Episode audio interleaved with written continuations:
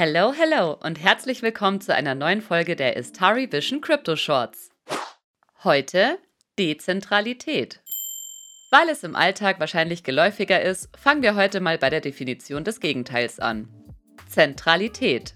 Wikipedia sagt dazu, mit Zentralität wird abstrakt der Grad der Konzentration struktureller und steuernder Elemente eines Systems auf nur einen oder nur wenige Orte bezeichnet.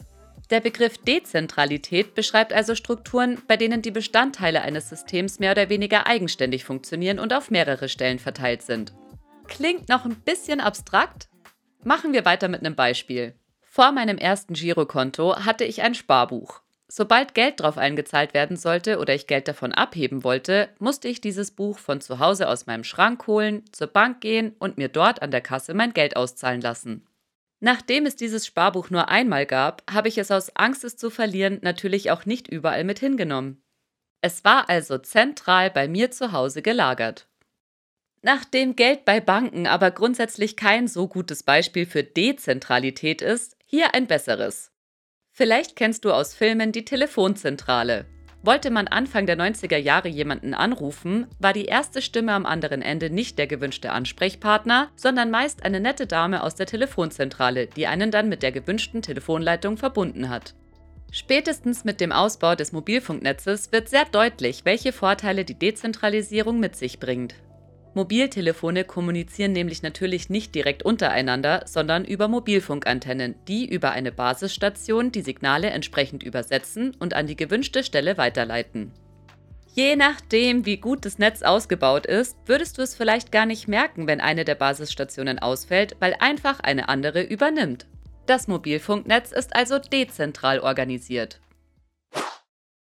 Okay, ich hoffe, das hat einigermaßen deutlich gemacht, wo der Unterschied von zentral zu dezentral liegt. Kommen wir also zur Blockchain. Eine Blockchain besteht aus vielen, vielen Kopien, die dezentral verteilt und gesichert sind, und zwar auf mehreren tausend Servern weltweit.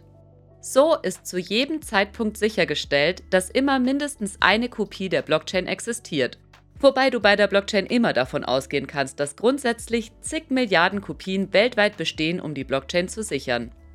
Eine vielleicht etwas heftige Aussage, die aber sehr deutlich macht, wie abgesichert die Blockchain durch das Prinzip der Dezentralität ist. Selbst wenn eine Hälfte der Erde durch eine Katastrophe zerstört würde, würde die Blockchain weiterhin bestehen, da sie dezentral gesichert ist.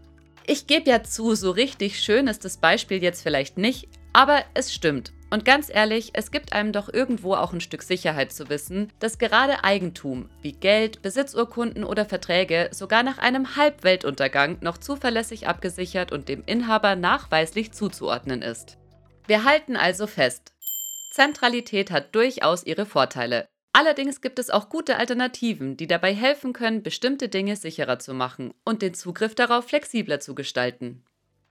Die Blockchain lebt also von der Dezentralität, was dazu führt, dass sie in den unterschiedlichsten Bereichen eingesetzt werden kann und in naher Zukunft sicher kaum noch aus Bereichen wie der Übermittlung, Speicherung und Zuordnung von wichtigen Daten wegzudenken ist.